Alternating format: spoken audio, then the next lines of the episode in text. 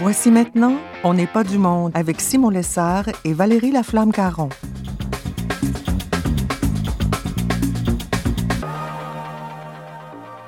Cette semaine à l'émission, Brigitte Bédard, Antoine Malenfant, Ariane Beauferré, Édouard Chatov et Valérie Laflamme-Caron nous racontent les grandeurs et misères de leur confinement. Bref, on n'est pas du monde.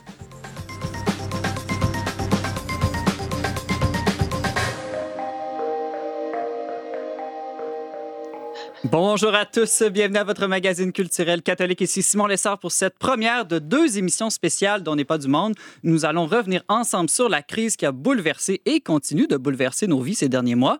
Bilan, analyse, perspective, mais aussi anecdotes, musique et suggestions culturelles, tout ça en compagnie de mes cinq éblouissants chroniqueurs en studio à deux mètres de distance les uns des autres. Je vous les présente tout d'abord, celui dont j'usurpe la place en ce moment, rédacteur en chef du Verbe Média et habituellement animateur de cette émission quand il n'est pas en congé paternité. Notre papa de famille nombreuse, sociologue et bouffon du roi, Antoine Malenfant. Salut Antoine. Salut Simon, très heureux de sortir de mon antre pour euh, vous dire un coucou. Coucou. Alors, Antoine, n'hésite pas euh, si euh, tu veux prendre ma place durant l'émission. Euh, je me retirerai avec beaucoup d'humilité. J'ai eu beaucoup de plaisir à t'écouter, Simon, dans les dernières semaines et je suis très heureux de, le faire encore aujourd'hui, à t'écouter en tant qu'animateur de D'On pas du monde. C'est vraiment très spécial, mais très heureux. Je suis heureux que tu sois heureux. Ah, tout le monde est content. À sa droite se trouve notre... À sa gauche se trouve notre maman scientifique préférée, Ariane Beauferré. Salut, Ariane! Bonjour, Simon. Alors, merci d'avoir accepté cette invitation pour l'émission spéciale. Tu es aussi sorti euh, de, de, ton foyer pour oui. venir... Euh... On sort pas souvent. Mais oui. Merci Ariane pour euh, s'assurer d'avoir des échanges qui demeurent dans la vérité et la charité. J'ai devant moi ou à côté de moi notre prêtre russe philosophe mystique funky, le père Édouard Chatov. Bonjour mon père. Bonjour. Ça me fait un grand plaisir et euh, euh, pour dire que le confinement, c'est quelque chose aussi que tous les membres de la communauté religieuse vivent dans une certaine mesure tout le temps. Donc, c'est peut-être euh, euh, même euh, une bonne chose qui nous est arrivée hein, pour retrouver ou réapprofondir notre vie de profondeur. Exact. Merci, Edouard, d'être avec nous aujourd'hui. Et finalement, la cerise sur notre... Non, pas finalement, en fait. Il y a un écran qui nous sépare d'elle, mais elle est toujours près de nos cœurs. Notre féministe libérée et radicalement convertie, Brigitte Bédard, en direct de sa maison. Bonjour, Brigitte. Salut Simon, ça va? Oui, alors euh, je me suis ennuyée de toi quand même. Ça fait euh, plus d'une semaine qu'on s'est parlé. Une grosse semaine. Merci d'être avec nous pour l'émission, euh, Brigitte. Ça fait vraiment plaisir d'être là.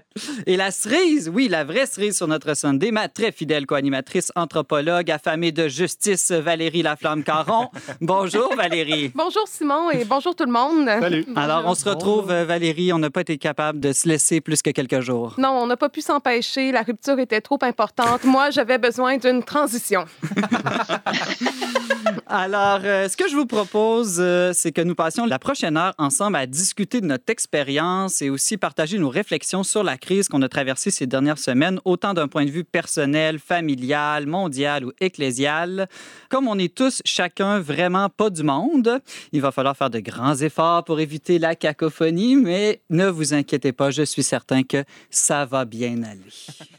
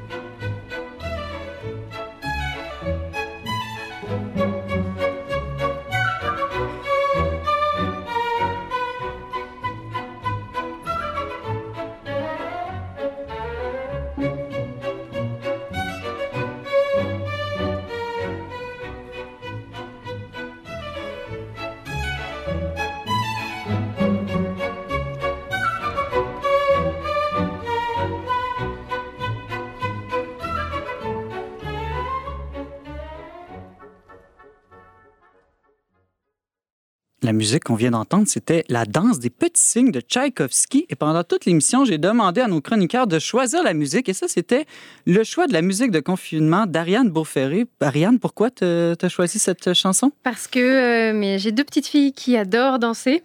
Et euh, il y en a une, la plus grande, qui prend des cours de ballet. Et ça lui manquait beaucoup. Et donc, ensemble, on a regardé euh, différents ballets, dont le lac des cygnes, qu'on a regardé plusieurs versions.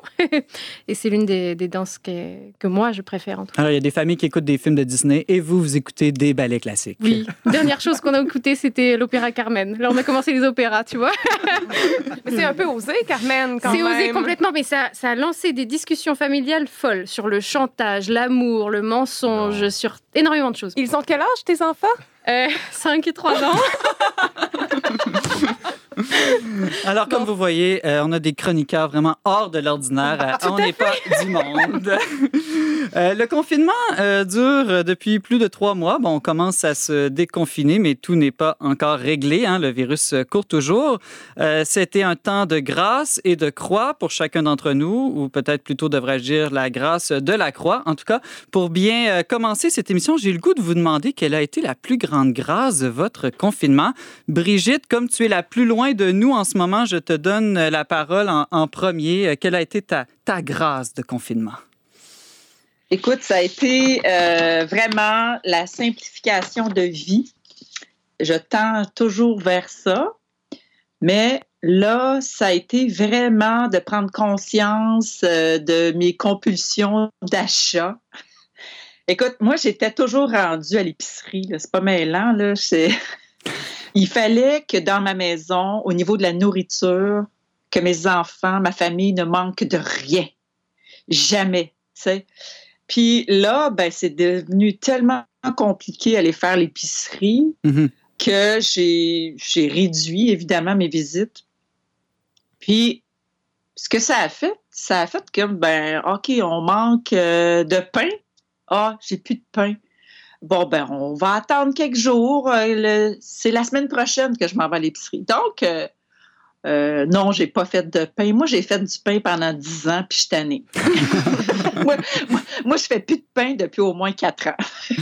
fait que euh, c'est des petites choses comme ça. C'était aussi une grâce euh, de simplifier. Euh, T'as pas le choix, tu sors plus. Euh, fait que, ben, au niveau de l'habillement, euh, moins d'achats, euh, un petit morceau de linge par-ci, un petit morceau de linge par-là. Écoute, ça déborde mes garde-robes. J'ai pas d'allure. Je me suis rendu compte que j'avais pas d'allure.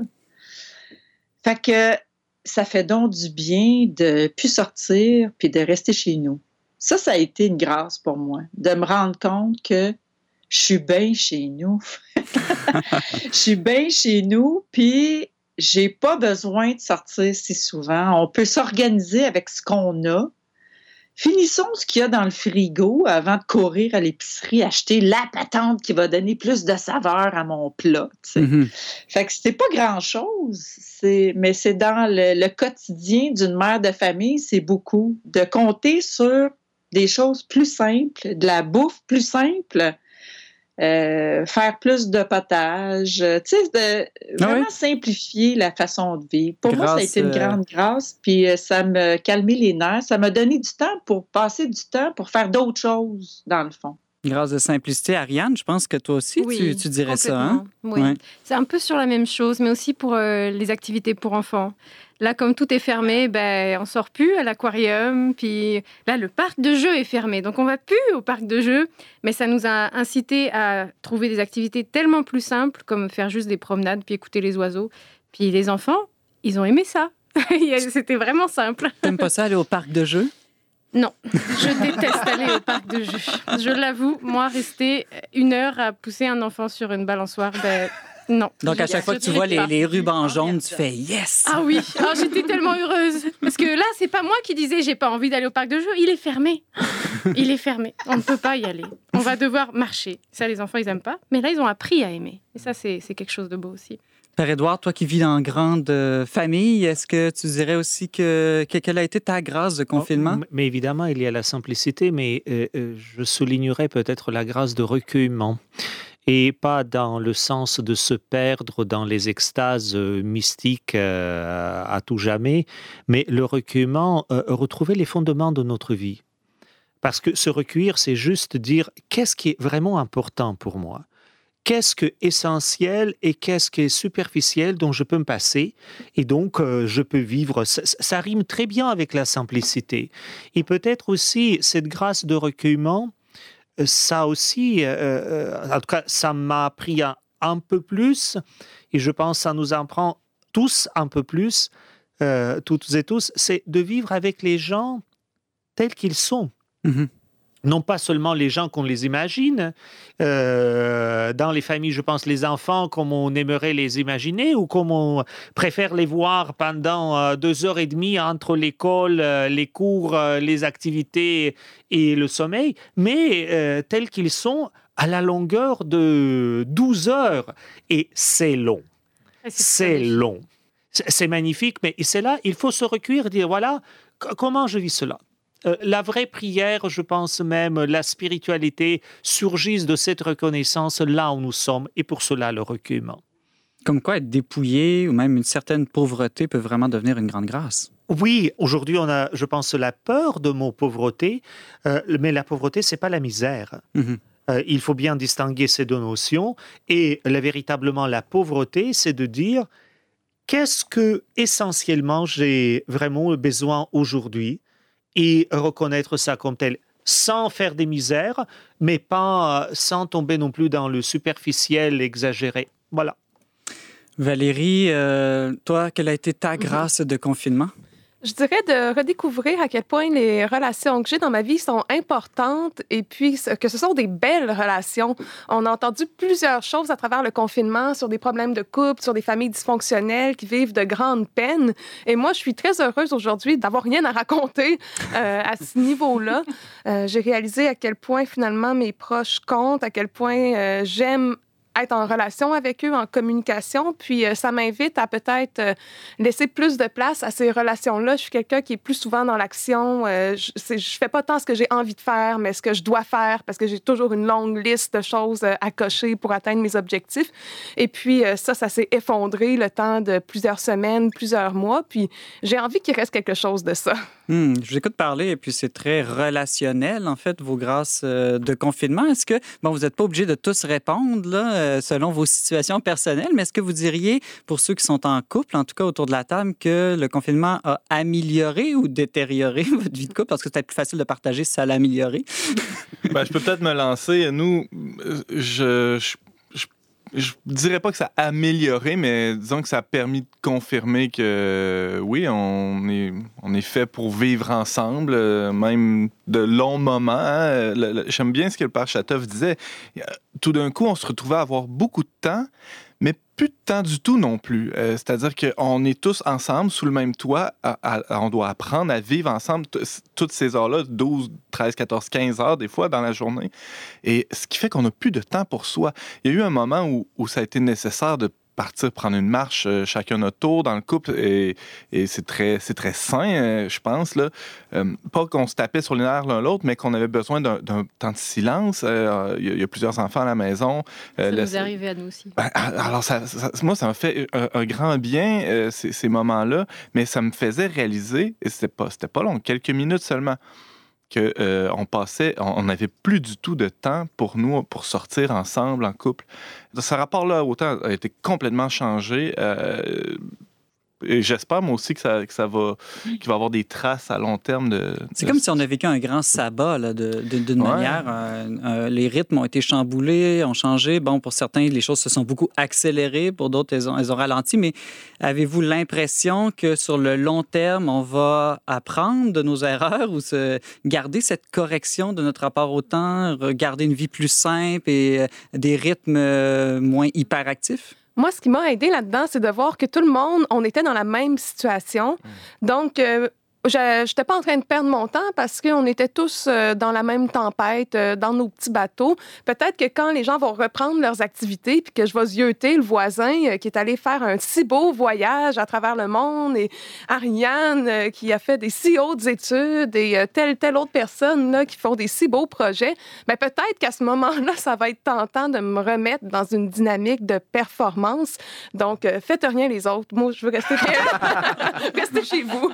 Non, mais c'est vrai, c'est un danger parce que quand le monde va recommencer à tourner de plus en plus vite, peut-être qu'il va avoir la tentation de rattraper mm-hmm. le temps perdu, en fait, qui va, qui, qui, va s'enclencher.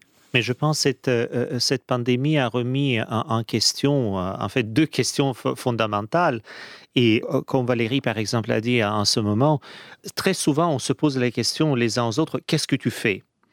Est-ce que tu es allé en vacances? Et ça, c'est France, Espagne, la Russie, l'Antarctique euh, à, la, à, la, limite. Mais euh, euh, quand je disais à mes amis, et moi je suis allé en vacances à Montréal, ils m'ont regardé disaient, ça va pas la tête là?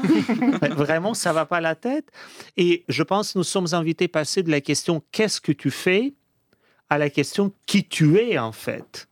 Et, je pense que c'est une question très difficile. Et pendant le temps de confinement, nous, nous, étions tous confrontés à la question qui nous sommes véritablement vis-à-vis de nous-mêmes, vis-à-vis des autres, vis-à-vis de Dieu, et on ne peut pas les oublier facilement, je pense. Parce que tout d'un coup, on pouvait plus se définir avec nos projets, avec euh, notre profession, hein, qui, prend beaucoup de place dans, dans le monde d'aujourd'hui, qui, qui sommes-nous? Si on n'est pas ça ou si on n'est pas que ça? Euh, ça peut être vertigineux. En, tout cas, nous, ça, ça, a permis de voir qu'on était époux, en tout cas. Euh, ça, hmm. c'est sûr.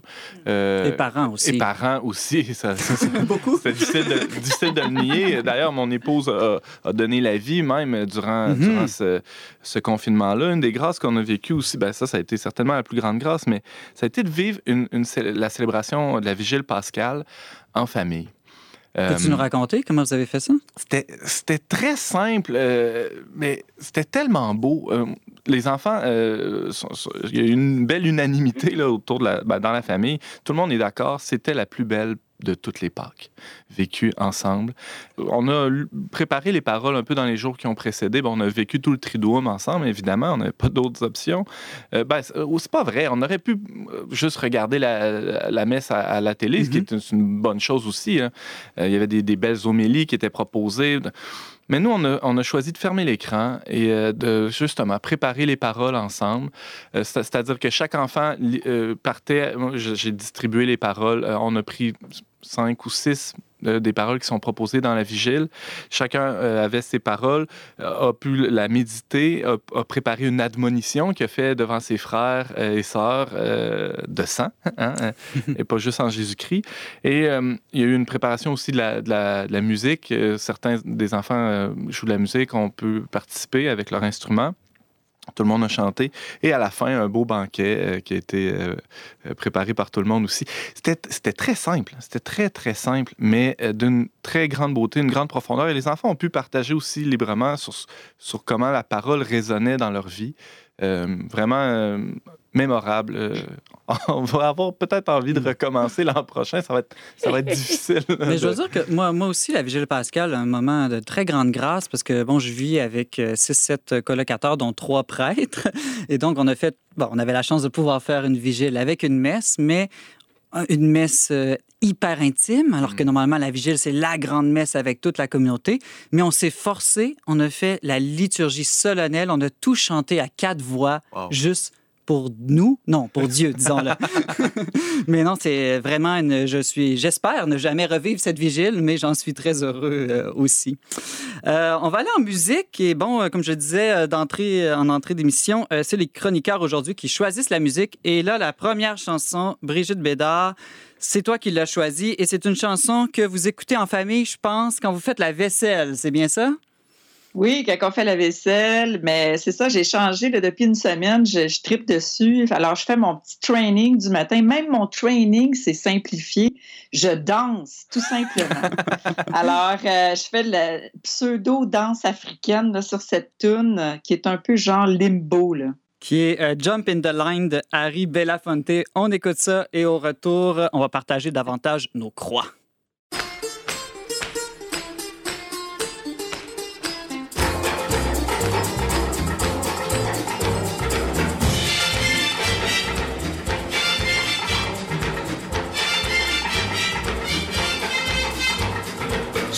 Shake, shake, Sinora, shake your body line. Shake, shake, shake, Sinora, shake it all the time. Work, work, work, Sinora, work your body line. Work, work, work, Sinora, work it all the time. My girl's name is Sonora. I tell you, friends, I adore her. And when she dances, oh brother, she's a hurricane in all kinds of weather. Jump in the line, rock your body on time. Okay, I believe you. Jump in the line, rock your body on time. Okay, I believe you. Jump in the line, rock your body on time. Okay, I believe you. Jump in the line, rock your body on time. Shake, shake, shake, Sinora, shake your body line. Whoop. Shake, shake, shake, Sinora, shake it all the time. Work, work, work, Sinora, work your body line. Work, work, work, Sinora, work it all the time. You can talk about cha-cha, tango waltz or the rumba. Sinora's dance has no title. You jump in the saddle, hold on to the bridle, jump in the line, rock your body on time. Okay, I believe you. Jump in the line, rock your body, rock your body, child. Jump in the line, rock your body in time. Somebody help Vous êtes toujours avec Simon Lessard au micro dont n'est pas du monde pour cette émission spéciale Retour sur la crise. Euh, parce que notre espérance n'est pas un optimisme euh, naïf, euh, j'aimerais euh, maintenant, chers et bien-aimés chroniqueurs, que nous parlions un peu de nos croix aussi durant notre confinement, durant cette pandémie. Et il y en a un parmi nous autour de la table qui a été touché plus personnellement euh, par la, pandémie, c'est le père Édouard euh, Chatov. Père Édouard, euh, dans ta famille très proche, euh, il y a eu des gens qui ont été atteints.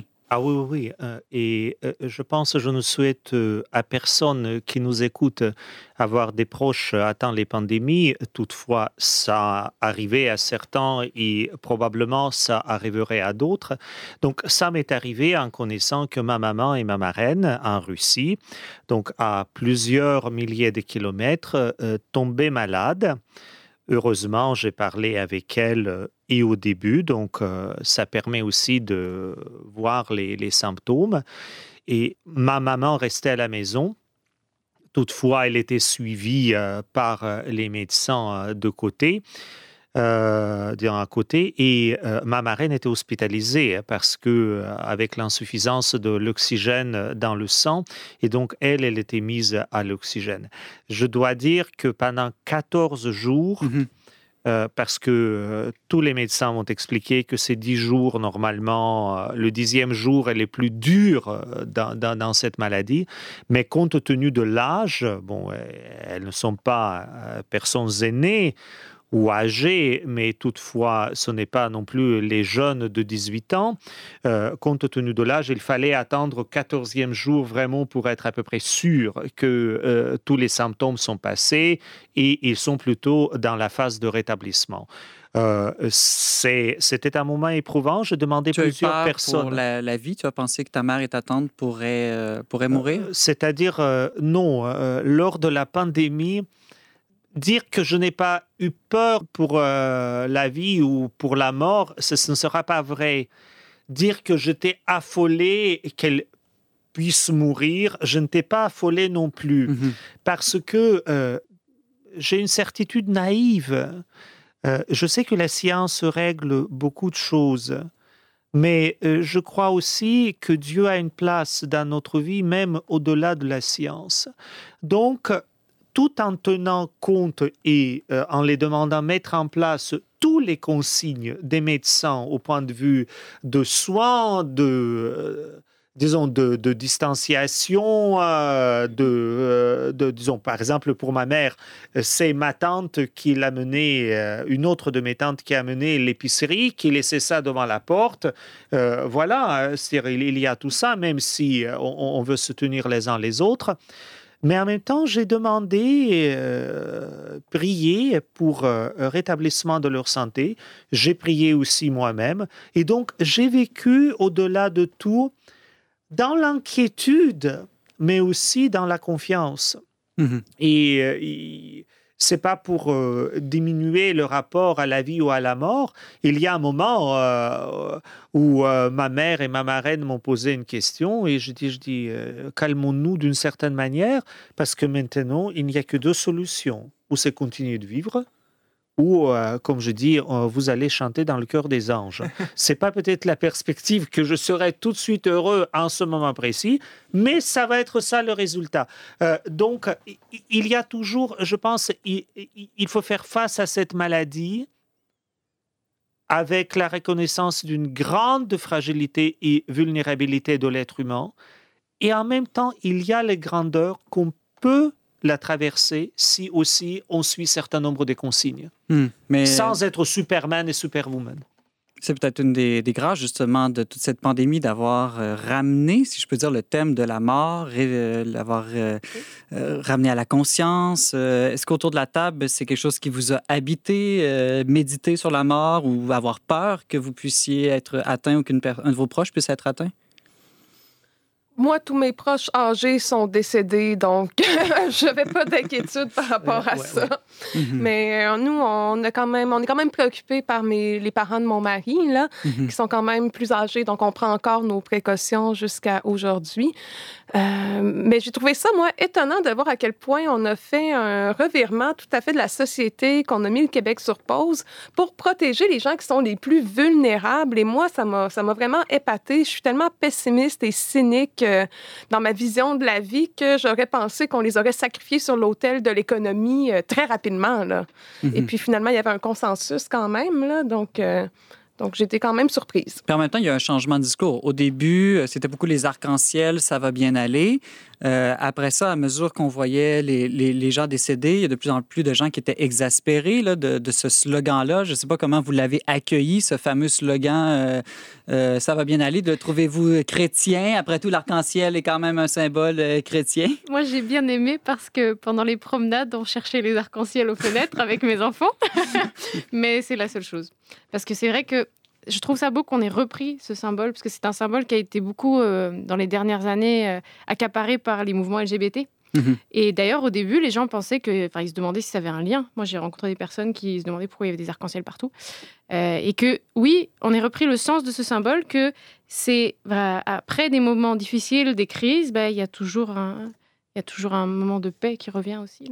Hmm. Ça dure jamais.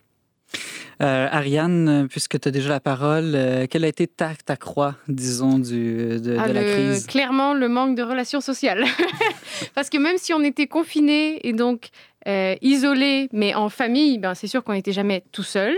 Donc, il y a deux choses qui ont manqué. Le fait d'être, de ne pas avoir de moment tout seul, comme le disait plus tôt euh, Antoine Malenfant, mais aussi le fait de ne pas pouvoir aller voir euh, de la famille proche ou des amis et de leur parler en personne, de pouvoir se toucher, de pouvoir s'embrasser et d'être toujours plutôt sur le téléphone ou sur Messenger ou sur euh, Skype ou que sais-je, ben, c'est pas suffisant pour maintenir une, relation humaine.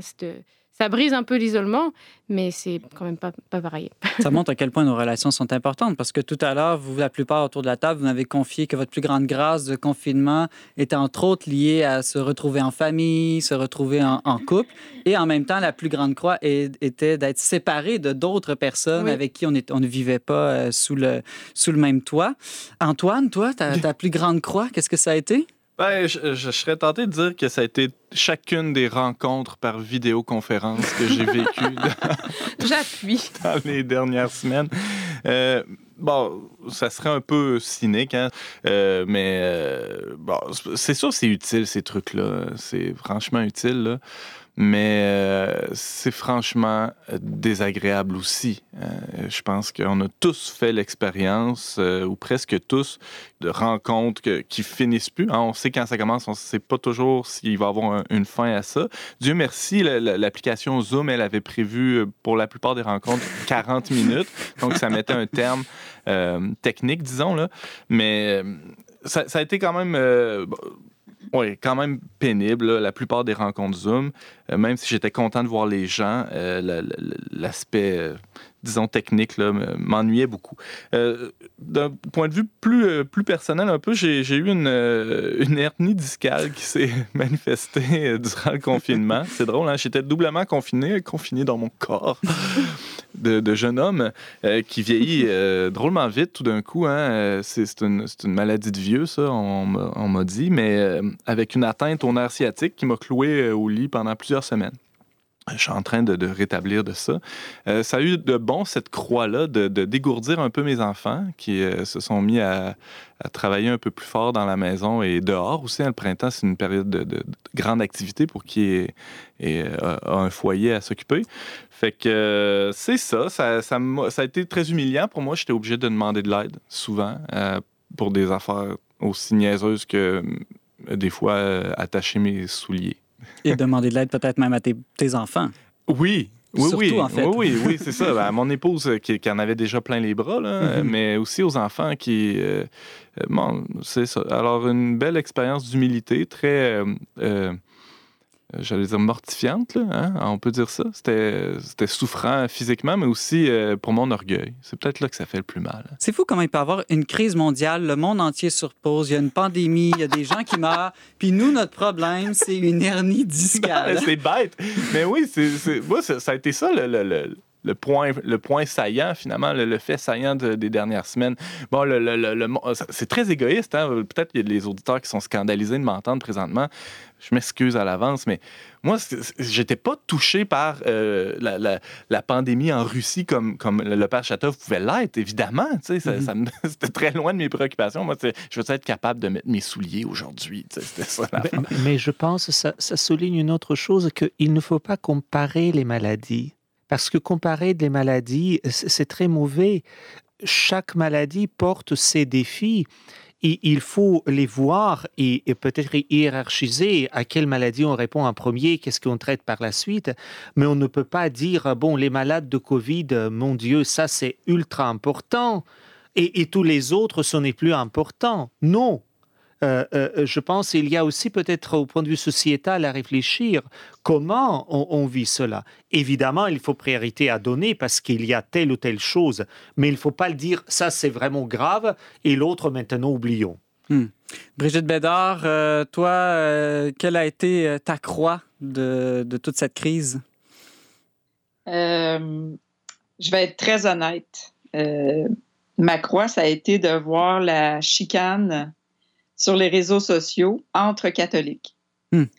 Euh, ça m'a tellement, à cause de toutes sortes d'histoires, je raconterai même pas c'est quoi les histoires parce que euh, c'est- puis ça perdure, puis ça perdure, puis ça perdure, puis ça lâche pas, puis euh, ça là, c'est ça me m'empêche de dormir vraiment. Euh, ça m'a angoissée, ça m'a tellement fait de peine parce que, tu sais, moi, j'ai toutes sortes d'amis hein, Toutes sortes.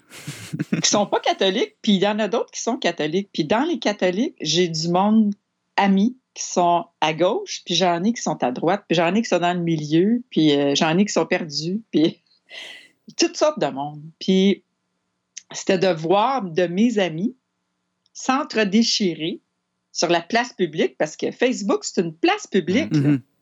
Le manque de charité, là, au nom de la vérité, là, je suis comme plus capable. Plus capable. C'est comme. Ça, pour moi, c'est encore une croix. Puis euh, je pense pas que c'est dû au confinement, mais euh, ça m'a comme encore plus fait mal pendant le confinement. C'est parce que euh, j'étais plus sur Facebook, parce que j'étais plus sur les réseaux sociaux, parce que j'écrivais plus. euh, Parce que la communion est encore plus importante dans temps de crise aussi. Ben oui, parce que justement, tu sais, tu essayes de prendre des nouvelles d'un peu du monde, puis je trouvais que Facebook, c'était vraiment euh, adéquat pour ça, tu sais. Mais oui, ça a été vraiment ça, puis c'est encore ça, puis je pense que ça va toujours être ça, ma plus grande croix, c'est de voir que même nous, entre chrétiens, on n'est même pas capable de se fermer à trappe pour juste par charité. Hmm. Toujours ce besoin de remettre l'autre à l'ordre, puis de lui dire que il n'est pas dans la vérité. Je te, je te comprends, Brigitte, euh, animant avec Valérie euh, toutes les, tous les jours une quotidienne. on était obligés de surfer euh, beaucoup sur les réseaux sociaux et de lire l'actualité. Et je dois dire que ma plus grande croix euh, personnelle, ça a été de lire les nouvelles et un peu comme toi aussi, d'être euh, dans la surabondance d'informations et, et avec les réseaux sociaux, euh, un certain, un certain ras-le-bol. Euh, euh, heureusement, la quotidienne est terminée, donc j'ai retrouvé euh, une consommation d'actualité un peu plus, euh, plus raisonnable dans, dans, les derniers, dans les derniers jours. Oui, Edouard? Mais, je pense, Brigitte, ce que tu dis est extrêmement important. Euh, je, euh, à, ma connaissance, les grandes conversations dans les réseaux, disons, catholiques étaient autour de l'accès ou pas l'accès à la communion. Euh, autour ah, comment on mène la vie communautaire, non pas juste par les réunions Zoom, mais par la présence physique et tangible. Et je pense ce que nous a manqué, et c'est peut-être bien en même temps de euh, en raison de cette pandémie, euh, prendre le pouls de cette réalité qui était avant. C'est juste on ne ah parlait pas. Et qui en restera, elle ne va pas disparaître, me dire comment vraiment, on, vit non pas juste ce qu'on fait dans l'Église, mais qui on est dans l'Église. Quelle est la place de célébration dans le bâtiment l'Église et quelle est ma prière personnelle mon recueillement, mon temps de méditation, quel derrière ouvrage de spiritualité ou de théologie que j'ai lu, non pas une plaquette, si belle soit-il, euh, sur euh, tel ou tel sang ou même sur Jésus-Christ de 15 pages avec euh, encore un gros caractère police 18, mais quelque chose de nourrissant, mais sérieusement nourrissant, même s'il faut mâcher et digérer, et peut-être même prendre une pause. Je ne prône pas du tout euh, qu'il ne faut pas célébrer ensemble ou de ne pas les communier ou euh, qu'il ne faut pas donner la communion ou l'onction des malades aux mourants. Mais toutefois, je pense, cette pandémie, et c'est peut-être là que nous devons tirer une conclusion par la suite, c'est une pandémie qui nous demande d'engager une conversation non pas seulement sur la vérité, mais comme tu dis, Brigitte, sur la charité, sur les attitudes de la charité, et aussi de ne pas prétendre tout avoir tout de suite, donc sur l'espérance. Amour et vérité se rencontrent, justice et paix s'embrassent. Oui, mais euh, dans, dans, le psaume, quand même en hébreu, justice et paix s'entrechoquent. Donc, ce n'est jamais une rencontre évidente. On va aller euh, en musique. Valérie, qu'est-ce que tu as choisi euh, pour nous aujourd'hui? J'ai redécouvert ce succès de 1998 qui s'intitule You Get What You Give. C'est du groupe de New Radicals. Euh, c'est ce qu'on appelle un One Hit Wonder. Hein. Euh, vous connaissez probablement ni la chanson ni le groupe, mais la reconnaîtrez peut-être là en l'entendant. Et pourquoi je l'ai choisi, c'est parce que c'est de la pop, mais je trouve que c'est de la bonne pop qui est quand même optimiste parce que bon, je brandis mon cynisme, mais en réalité, euh, en réalité, j'ai beaucoup d'espoir. Donc cette chanson-là dit entre autres que tu as la musique en toi donc ne lâche pas, tu as la musique en toi, ce monde euh, va pouvoir continuer, tu as une raison de vivre et tu reçois ce que tu donnes. On écoute ça et tout de suite après, on parle amour et humour. De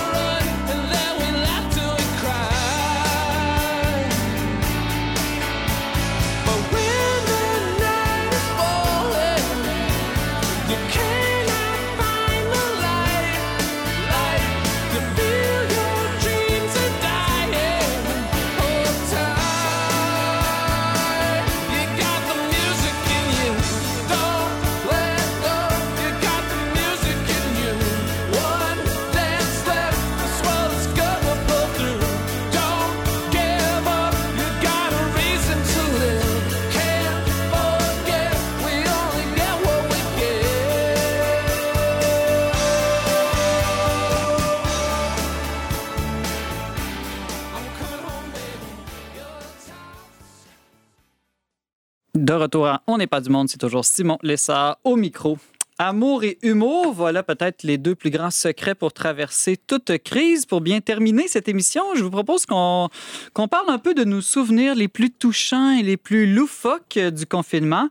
Antoine, tu l'as dit tout à l'heure, tu as un fils qui est né pendant le, le confinement. Ah oui, ça a vraiment été le moment le plus touchant. J'ai eu la, la grâce, la joie de- de- de- de- d'assister à la naissance de mon fils. Euh, c'est vraiment, euh, et c'est pas parce que c'était la huitième naissance dans la famille que c'était moins impressionnant. Au contraire, euh, j'ai jamais été aussi touché, ému, euh, troublé, euh, profondément remué par, par ce miracle-là. Ça l'était d'autant plus que ce, ce fils a eu des problèmes sérieux de, de, de sang durant la grossesse. Il a dû avoir sept transfusions durant les dernières semaines. Et euh, donc, c'est un petit miracle de la médecine moderne. Moi, je, je suis le premier à critiquer les médecins, le système de santé, nanana. Alors, on, on a dû euh, faire euh, le, le très bel exercice d'écrire une lettre euh, d'amour à notre euh, gynécologue qui, a- qui a fait les interventions. Euh, donc, ça a été très touchant parce que c'était l'apothéose d'une grossesse euh, compliquée. Mon épouse a été très forte aussi dans, dans tous ces événements-là. Donc, vraiment, ça, ça- aurait pu être une grâce aussi. On parlait des grâces Ouais, un ouais. peu plus tôt cette semaine. Alors, c'est vraiment un, beau, un très, très beau moment. Pas parfait. hein. Il y a toujours des choses à améliorer dans justement dans le, le rapport à la naissance au Québec. J'en ai déjà parlé un peu en Mhm. ondes.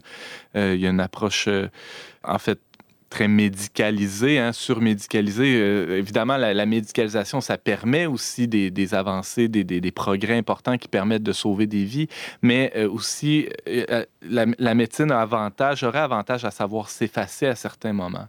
Et on a vécu les deux, hein, les deux extrêmes d'une naissance qui s'est passée naturellement, même après césarienne. Même si c'était après euh, une césarienne. Et euh, donc, c'est possible de vivre une, une naissance naturelle au Québec, mais il a fallu, disons, euh, mettre notre pied à terre à certains moments. Euh, alors, c'est un peu délicat de- de- d'en parler. hein. Je n'avais déjà Mhm. parlé un peu en ondes avec vous il y, a, il y a quelques semaines, mais ce qui émane surtout de cette expérience-là, c'est une très grande reconnaissance envers le, le personnel de santé, spécialement la docteure Demers qui, qui a mené tout ça d'une main de maître. Je la salue. Je ne sais pas si elle nous écoute, mais je la salue. Alors, c'est ça. Toi, Valérie, tu as eu un moment touchant avec ton mari? Oui, mais c'est rien de aussi extraordinaire qu'une naissance. Là, on a simplement mangé du fromage. mais euh, Mais pourquoi c'était touchant manger du fromage quel- en Quel confinement? fromage! du Clos des Roches deux ans réserve. Ouh. Mais euh, pour de vrai, euh, Julien et moi, euh, comme bons bourgeois bohèmes du centre-ville, double income, no kid, donc deux revenus, pas d'enfants, on a nos petites habitudes d'apéro. On aime ça aller à la boulangerie du coin, à la fromagerie, avoir nos petits produits, puis on se justifie en disant qu'on encourage nos commerces locaux. On, on aime bien ça. Et puis, bon, euh, blague à part, euh, le début du confinement, le 16 mars, euh, c'était mon anniversaire et je suis revenue là, du Rwanda dans un contexte vraiment mouvementé. Pendant plusieurs jours, là, c'était un peu précaire et incertain au point tel où mon mari était vraiment rendu inquiet pour moi. Puis j'ai déjà voyagé sans lui à différents endroits, puis ça n'a jamais été un problème. Euh, Les gens autour de moi n'ont jamais été inquiets, ne m'ont jamais vu euh, ébranlée par les péripéties que je rencontrais. Mais là, au Rwanda, ça s'en venait compliqué pour vrai. là. Fait que j'ai fini par revenir à Montréal et c'était mon anniversaire. Et puis là, j'ai une de mes amies est allée faire pour nous des petites courses parce que je tiens à dire que mon mari avait fait une épicerie de confinement. Il savait qu'on serait en quarantaine deux semaines. Mais bon, lui, il n'était pas très habitué à la survie. Donc, il a juste acheté des cannes et des pâtes. et là, je suis arrivée chez moi. Il n'a pas comme... pensé qu'on pouvait faire de l'oussobuco en quarantaine. Non, C'était exactement. une épicerie de, de catastrophe nucléaire. C'était bien ça. Puis là, j'étais comme, mais là, mon mari, on n'a pas de plaisir. Gabrielle est allée pour nous faire les petits, euh, faire la tournée des petits commerces. Et puis là, on s'est fait un petit apéro. Et puis, bon, mon mari et moi, on a beaucoup de choses en commun, mais au niveau de la foi, euh, on a des visions différentes. Donc, euh, on ne prie pas vraiment ensemble, là, sauf dans des moments particuliers. Et ça, ça a été un moment particulier parce que c'était au, début du confinement. C'est comme si le monde allait s'effondrer. hein. On ne sa- savait pas, ça peut être la fin du monde, que tout le système oui, oui, exactement. On n'avait aucune idée de où ça allait aller comme ça. Et puis là, on était là, nous, avec notre petit fromage, notre petit saucisson, notre petite bouteille de vin. Et puis on, on a eu les larmes aux yeux et on a béni le repas ensemble parce qu'on se sentait vraiment reconnaissant. On avait l'impression que c'était peut-être notre dernière fois qu'on allait manger du fromage comme ça ensemble. Et puis, euh, bon, finalement, euh, c'est revenu à la normale et tout ça, mais, mais quand même, là, ça a été un moment euh, assez intense. si on passe au moment euh, loufoque, euh, encore Antoine, Antoine, toi, ta, ta vie est pleine euh, de péripéties. Ah, mon Dieu, oui. Euh, il semble que vous avez accu- euh, euh, pas accumulé, mais accueilli des poules euh, à la maison, quelque chose comme ça? Ah ouais, accumulé, on peut dire ça. C'est de l'ordre de... Oui. bon, euh, c'est très bourgeois bohème aussi, pour reprendre l'expression de Valérie, d'avoir des poules. hein. C'est- Ça l'est tellement que ben, nous, on est l'avant-garde hein, chez nous. Mhm. On en avait déjà avant que ça soit cool. C'est-à-dire, on en avait l'an passé. hein, attention. Euh, mais euh, là, il y a eu un tel engouement, justement à cause de la, de la crainte d'un effondrement du système. C'est comme si tout le monde qui avait un peu de gazon en arrière de son terrain s'est dit peut-être que si l'épicerie ferme, Au moins, on va avoir des œufs. au moins, si j'ai- j'ai- c'est ça, je vais pouvoir me faire mes moments d'omelette dimanche matin. Tout le monde s'est dit ça. Euh, tant et si bien que notre, gentil agriculteur sur l'île d'Orléans qui nous fournissait nos poules, ben, il était débordé. Il, euh, il retournait pas nos appels. Euh, finalement, il nous disait que ça allait arriver la semaine prochaine, puis on le rappelait, puis il nous disait Ah, ben j'en ai déjà pu, puis faut que tu te lèves à 5 heures du matin, venir faire la file devant chez nous, etc. Euh, ça a été très long, très compliqué. Finalement, un dénommé James Langlois, que vous Peu connaissez- inconnu. peu inconnu, euh, lui fait partie des, des, des, des bourge- euh, comment on, dit ça, gentleman farmer, hein? Ouais aussi, mais qui, qui, qui se sont mis euh, à, à l'aviculture avec la pandémie. Euh, il s'est construit un beau poulailler, fantastique poulailler, je dois reconnaître. Il est pas mal plus beau et gros que le mien, je suis jaloux. Et, et alors, notre cher James National. Il, s'est- il- il m'a dit, moi, je connais quelqu'un qui en a des poules en Beauce. Je vais aller en chercher. Là, il faut dire, le, le- le- le déconfinement... On avait le droit de bouger Oui, c'est ça. C'était, c'était permis. là. Tout ça s'est passé assez récemment. C'est tout frais. Euh, et là, euh, James est allé en Beauce, en effet. Il a presque intercepté, on pourrait dire, euh, un convoi de poules qui s'en allait à- directement à l'abattoir. Je ne sais pas si vous avez suivi dans les nouvelles. Alors, c'est là, c'est là que ma vie personnelle rencontre la grande actualité nationale. et, et ça fait une anecdote. Il y a eu, vous, vous comprenez bien qu'avec les la fermeture des restaurants, tout ça, pensons à tous les restaurants qui fournissent des, dé- des déjeuners, qui, qui- qui- qui offrent des déjeuners. Ben, ça fait beaucoup d'œufs hein, Mhm. qui, qui s'en allaient à la poubelle, finalement, parce que ça, a une durée de, vie limitée, une date de péremption. Et ça fait beaucoup de poules aussi qui étaient nourries pour rien. hein. Alors, il y a plusieurs producteurs qui se sont dit ça suffit, on ne peut pas euh, payer euh, de la bouffe à poules à l'infini. Euh, ils ont envoyé plusieurs de leurs poules à l'abattoir. Alors, ce que, James a intercepté, c'est des poules qui qui l'ont pas eu facile, disons. C'est un sauveur, là, James Mais oui, mais dans il a cette histoire-là. Comment il a intercepté Ben là, il a les a des- poules? C'est comme s'il fait Non, un là- blocage genre, sur l'autoroute Là, puis il je- sauve les poules. J'exagère un peu, là, c'est ça. Mais faites des images dans votre tête. C'est pas grave si c'est plus gros un peu que la réalité, là. ça- C'est pas très, c'est pas très important. L'important, c'est qu'il il s'est rendu chez euh, quelqu'un qui, achetait et qui revendait des poules. Il les a eu pour euh, des pinottes, hein, vraiment euh, une fraction du prix d'une poule normale. Parce qu'il y a eu une inflation dans le prix de la poule hein, ces derniers mois. Non, mais c'est c'est pas des blagues. Une poule qui se vendait 12-13 dollars l'an passé se vendait 40, 45, 50 dollars cette année. Alors, c'est, c'est- c'est- pour, pour rentabiliser l'investissement, il faut qu'elle ponde en titi. Là, hein. C'est, de... J'ai l'impression qu'on est en train de vivre un grand moment de radio à On n'est pas du monde. Vous Euh, pensiez pas à ça, mais il y y, y a quelque chose, de spirituel qui s'en vient. Ok, ok. Soyez patients. Euh, Les poules sont arrivées vraiment en piètre état. Et euh, je, salue James là, qui a eu la, charité de les prendre quand même. hein. C'est vraiment des, petits canards à la patte cassée. Là. C'est des poules qui ont presque plus de plumes. C'est laid. Une poule qui a plus de plumes là, sont, vraiment maganées. Les quelques plumes qu'elles ont encore sont euh, vraiment euh, fanées, euh, avec quelques petits poils dessus seulement. C'est des poules qui ont manqué d'amour. La crête, tu sais, normalement, une crête, ça se tient un peu. Là. Il y a une crête de imo. Il y a une mode au début des années 2000 là, où le, le toupette pendait mal chez les ados. Sont un peu comme ça. Euh, sont maganés, sont vraiment maganés. Et là, on s'est dit, on va leur donner de l'amour à ces petites poules-là.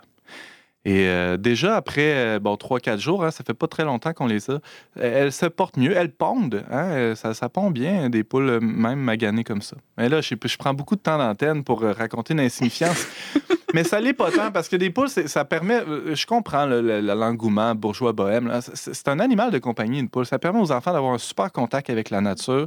Euh, ils comprennent hein, par la poule, mais ils peuvent extrapoler après avec tous les autres aliments que ben, c'est un peu comme la carotte hein, dans le jardin. Ils, voient, ils touchent, ils voient l'origine des choses. Ça pousse à la contemplation, ça, chez les enfants. Ils sont, sont pas niaiseux. Ils, voient bien qu'il y a quelque chose de grand, de fantastique dans toute cette gratuité de la poule. Parce que la poule, elle donne, elle donne, elle donne. La poule est un symbole du Christ. Je suis certain que c'est ce qu'allait nous dire le Père Édouard.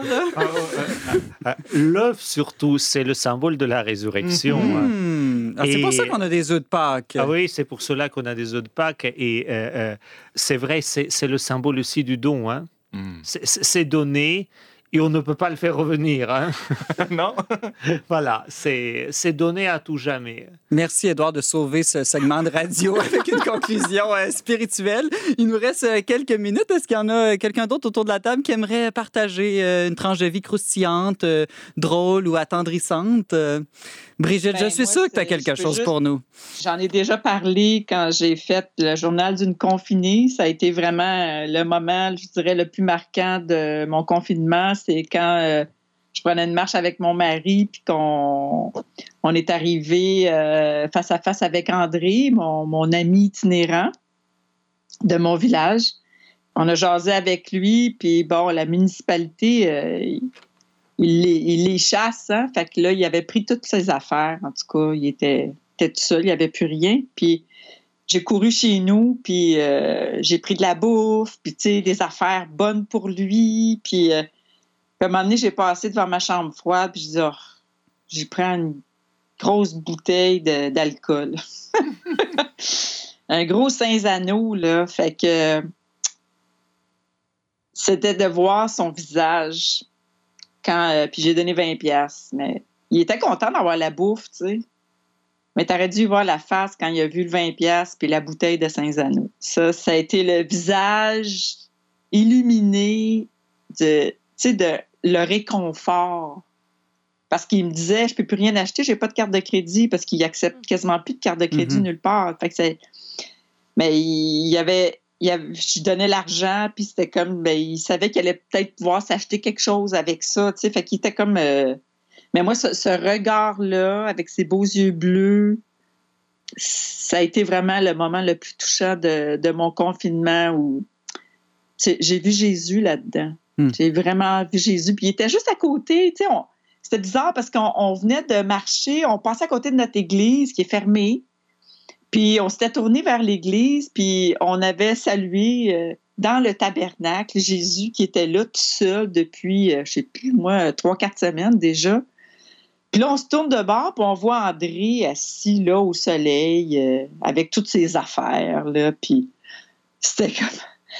C'était ça. Autre Jésus. C'était Jésus qui était là, tout, hmm. toute sale, toute... mais le sourire euh, émerveillé, de savoir qu'elle allait pouvoir boire un coup, ça va lui faire du bien. Ben, ça valait 100 pièces. Mm. Mm. Merci Brigitte. Euh, restez avec nous euh, dans un instant, les suggestions de nos chroniqueurs.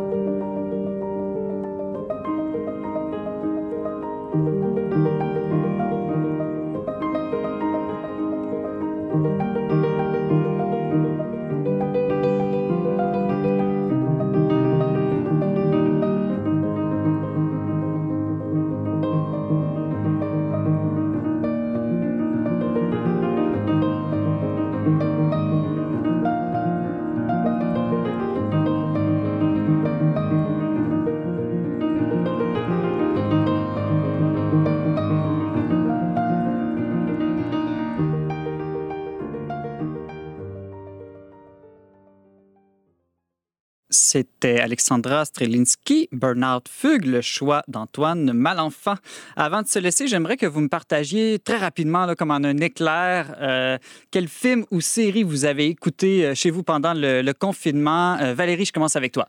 De Chisel, après Unorthodoxe, euh, qui a été très populaire, euh, je suis plongée dans la culture euh, hébraïque euh, en Israël et on suit le quotidien là, d'une famille, tout simplement. Mais c'est vraiment un soap opéra à la sauce israélienne. Moi, j'ai vraiment adoré. C'est euh, complètement décalé pour nous. Là. Moi, je, je réalise que je connaissais pas du tout cette culture-là et c'était fascinant. J'ai hâte d'écouter ça. Euh, Antoine, Oui, moi, je, je me suis claqué, euh, je me suis claqué The Last Dance. euh, c'est la série sur les Bulls de Chicago. Je me Mhm. souviens encore avoir euh, suivi euh, cette dernière saison des Bulls quand j'étais ado, jeune adolescent. Et là, j'ai pu la revivre. Euh, C'était fantastique, vraiment, avec Michael Jordan au sommet de sa forme. Un grand moment de je l'ai commencé, mais pas encore terminé. Père Édouard, Ah, je peux d'abord réagir peut-être à propos de ce que Valérie a dit. Euh, Il y a une autre série télévisée extrêmement intéressante sur la culture de Proche-Orient. C'est une série israélienne qui s'appelle Fauda, sur les relations entre euh, l'État d'Israël et euh, les Palestiniens. Très intéressant. Mais pendant le confinement, mon film, c'est le film Ophelia.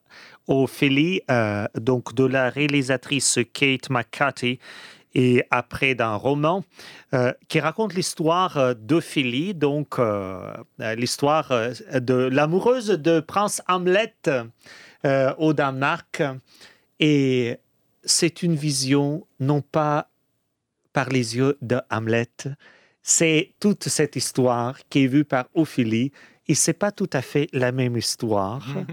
Euh, et surtout, la fin est un complètement imprévisible. bon, on la dira pas ici. Voilà, en je vous, en- je vous en vraiment conseille, regardez. hein. Brigitte Bédard, une suggestion de, de ce qui t'a marqué euh, Moi, j'ai cinématographiquement? regardé full film d'amour avec mes filles ados de Mamma Mia. C'est plate, mais la musique est bonne parce que c'est de la musique de ABBA. mais un beau film d'amour qui s'appelle About Time, Ah un oui. film de Richard Curtis que j'ai adoré. Euh, vraiment, c'est à voir. C'est, en français, c'est Il était temps. Entre Un autres, très beau film l'importance de vivre le moment euh, présent.